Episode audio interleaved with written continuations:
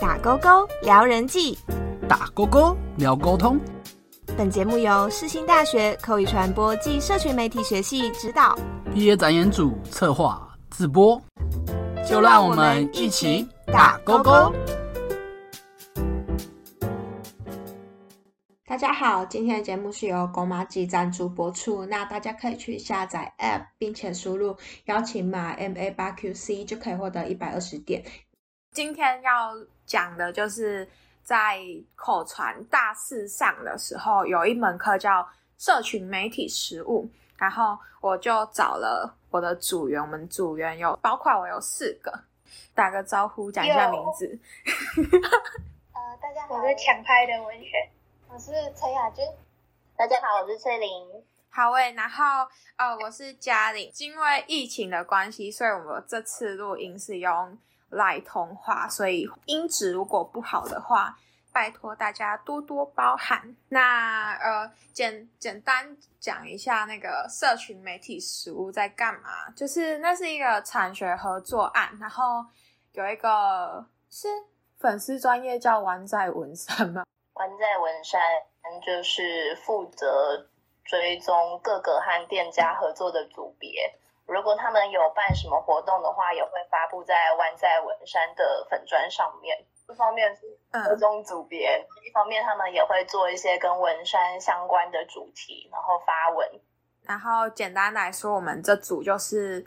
找在诶，在文大文山地区的店家，然后来做合作。然后我们这次找的是骰子人桌游店，顺便帮忙工商一下，可以大家可以去买桌游，然后疫情 过后可以去玩桌游。蛮好奇，就是大家有没有比较有印象的，就是很有印象的事，或者是还蛮有趣的。我很有印象的是，那时候我们帮他办一个回娘家的一个。活动就让所有的老顾客或者是以前常常他们的老朋友，让他们呃有一个活动，然后可以大家聚在一起这样。所以我们那时候不是也帮他们办了很多就是这样子的活动。然后然后那时候我们有在剪，有想说在最后面剪了一支影片，想要送给那店家，给他们当做一个十周年的一个回忆吧。所以那那时候是呃。我们四个人都有负责拍摄一些影片跟照片，然后也买了，我们还买了一个蛋糕，然后我们还制作了一个影片。后置那一支影片的时候，其实就就会回想到那一天活动是怎么进行的，然后就会觉得很开心。而且那次活动是算就是就是整个课程中比较大型的活动，而且我还蛮开心，就是 我们真的有帮上忙。我本来很很担心，就是说。没有帮到忙，就是反而变成帮到忙这样子。我觉得店家肯信任我们四个小女生去做这件事情，还蛮令人感动的。就是不论是十周年这么大的一件事情，肯让我们去帮忙策划一些活动，或者是让我们帮忙去带一些活动，甚至是呃接待宾客啊，或者是在老板娘忙不过来的时候帮忙去做一些活动之类的，都蛮感激的。然后，甚至是在前期社群媒体的一些图文制作上面，或者是我们设计的一些每周的一些互动游戏啊，或者是呃桌游介绍、懒人包、影片开箱等等的，我觉得最感谢还是店家竟然愿意让我们四个初出茅庐的大学生去做这件事情。我觉得实在是勇气可嘉，真的，我觉得。就是姐姐他们胆子还蛮大的，而且就是那时候拜我们以为拜托会很困难，可是，在接洽的时候，觉得保罗哥跟哦保罗哥跟小小燕姐他们其实蛮快就愿意让我们去跟他们合作，我觉得还蛮等于是一口就答应下来了。嗯，可以这样说。我们我们还就是先跑去玩，然后想说不要太突兀，连连去都没去过就。就跟人家说要合作会很尴尬，然后结果还真的是意外顺利。对啊，这年来过吗？没有哎，就是当当下真是实属有点尴尬的状态。但是我们大家是真的玩了好多桌游，超多，认识了多。我自己印象比较深刻，哇，糟糕，大家都讲好感人。但是我自己印象比较深刻的是，因为我们有粉砖的权限。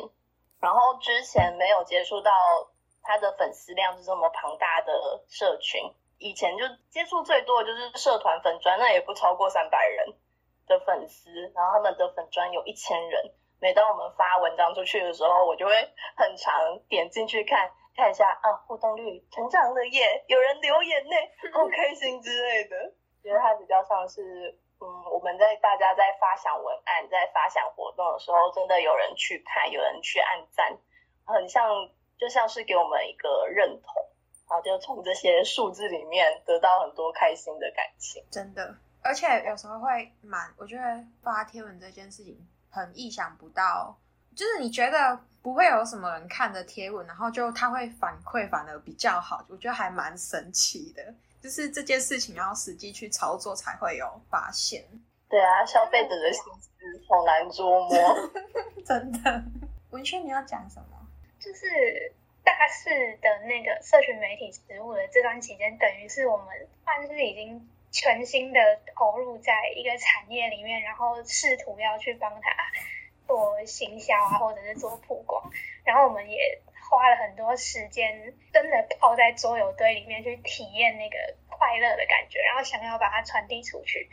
这个是在很忙碌的校园生活当中，即便它是一项功课，但是无论是那段时光带来的快乐，还是小燕姐跟保罗哥给我们的支持，我们都觉得那个缘分跟那段时间的那个开心的感受，真的是很珍贵跟难得的。比起其他组别，我觉得我们是真的最 enjoy 在这个活动当中的。真的，我觉得还还还蛮快乐的。虽然说每个礼拜都要挤出时间跑桌游店，可是那个过程真的还蛮开心的。那时候文轩还被研究所红枣这圈。你是最辛苦的那一次，好厉害！而且主要主要是那个时候还学到了很多东西，就是我们不是办摆摊吗？嗯，然后不是还学会了，就是很想要用，很想用，就刚好小燕姐他们有所谓的那种爆米花，爆米花机。我们在当天办那个，除了摆摊之外，就刚刚前面有讲到十周年活动，我们还就是提前学习了低胶怎么做，然后我们在。办活动当天，然后也帮那些客人，就是他们来参加活动的那些顾客，来教他们怎么实做那些滴胶，让他们带着带着纪念回家。我觉得这是挺好的。就是后来不是有很多，或者是有一些，或者是有部分，就是当天参加的宾客有跟小燕姐回馈说。那个啊，小帮手做的很好，眼泪都快掉下来了。嗯，真的，我觉得很就是在肯定这件事情，还蛮开心的，超快乐，就会觉得我们的努力有有被人家看到，然后感觉有回馈的样子，还蛮开心。而且是真的有有对店家有帮助的，因为一直就是跟嘉玲刚刚讲的一样，很担心说我们。会不会其实是给店家带来一些困扰？然后又是十周年这么大的事，就真的很担心会出错。主要觉得可以帮上忙，还蛮开心。真的很担心，就是什么忙都没帮上。对，我觉得其实小爱、保罗哥他们，其实我们那时候在询问他们大概十周年计划的活动要怎么办的时候，他其实他其实也没有很局限说我们大概要往什么方向去走，就是还蛮给我们。蛮大的空间可以去发挥的。嗯，他们，我觉得他们两个真还蛮放心我们的，可以这样讲吗？就很放心让我们去操办操办这种十周年的这种活动。可以说桌游都是是我们四个都有兴趣的一件事情，所以如果未来学弟妹在上这堂课的时候，可以先找自己感兴趣的，或是之后想要投入某一个产业。然后就去找那一方面的店家来合作，这样子也算是跟步入社会的时候，呃，在步入社会之前，中间有一个接轨。你也不会觉得，就是做社群媒体这一门课，你会觉得它是一个压压力。事实上，我们在做的，因为我们选的是我们自己喜欢、我们自己有兴趣的，呃的一个产业去做研究，那我们就会觉得很开心，就不会觉得有有压力这样。我们在进行这个计划的过程中，我们还特地去查一下桌游相关的职业，像是桌游讲解员吧，还是桌游教学员，就是做这个计划，真的会让你有一股冲动，想要我未来的志向就往这条路走了。我是还好啦，我爸觉得我干嘛考研？我当小编不是很好吗？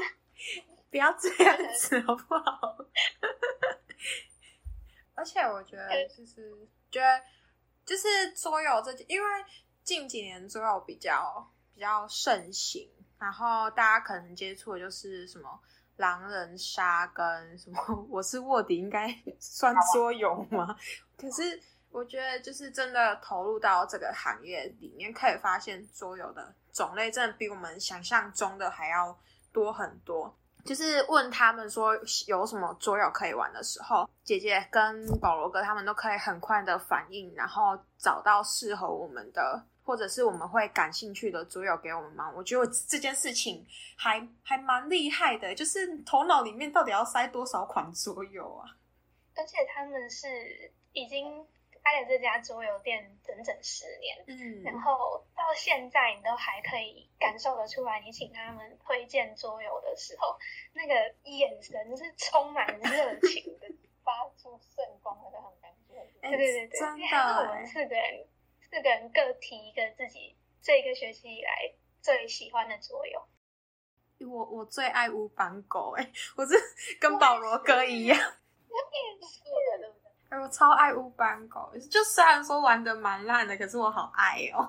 啊，那我说一个我我最难两难的，好了，我觉得那个电车难题很好玩，没有错，嗯但是真的很两难，因为有时候你抽到的牌真的是，假如说一边是你一边是你男朋友，然后一边是你家人，你怎么选？我就觉得，嗯、感觉一个好像现在也不能撞，然后未来也不能撞的感觉，就觉得好两难。就如果是正在修那个佩林老师的辩论学的学弟妹啊，我真的强烈推荐你们去找电车难题来玩。哎，他们这学期就上完了辩呃辩论，没关系，啊，下学期可以玩，你说修过可以玩这样子吗？或者是你没修过啊？没有啦，哎哎哎，重修嘛，嗯，还我觉得还蛮蛮两难的，嗯。还有谁没有讲？翠玲，我我在看，你是还没选出来？很多啊，我们真的玩了很多。真的要选的话，我选不出来。但是我自己也很喜欢的是十三道线索，它是一个有点悬疑推理的游戏，也是我们刚开始合作的时候比较早玩的游戏。但是这个是我自己很喜欢的。可是如果我要要说大家一起玩的时候玩的最好的，我觉得是夜市人生。我们在玩桌游的时候，不是会拍影片吗？那嗯，些影片我自己现在都还会回去看。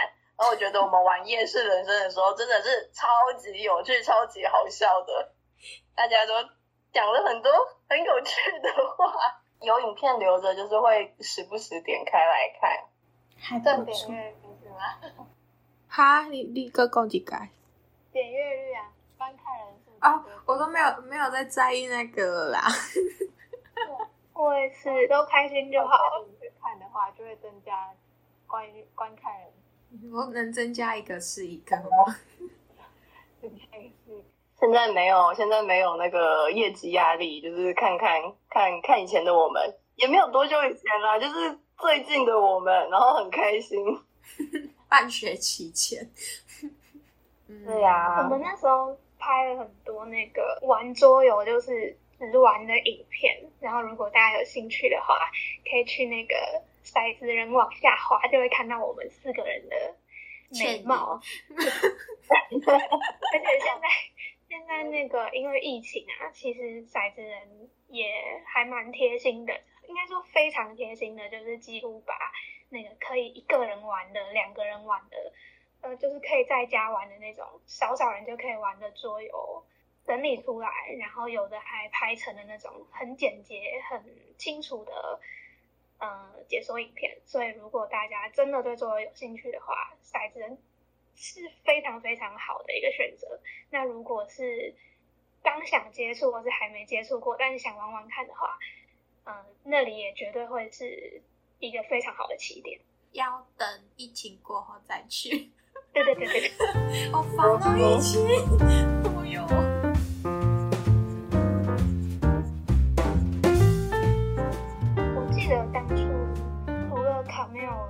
哦，还蛮多夜市的。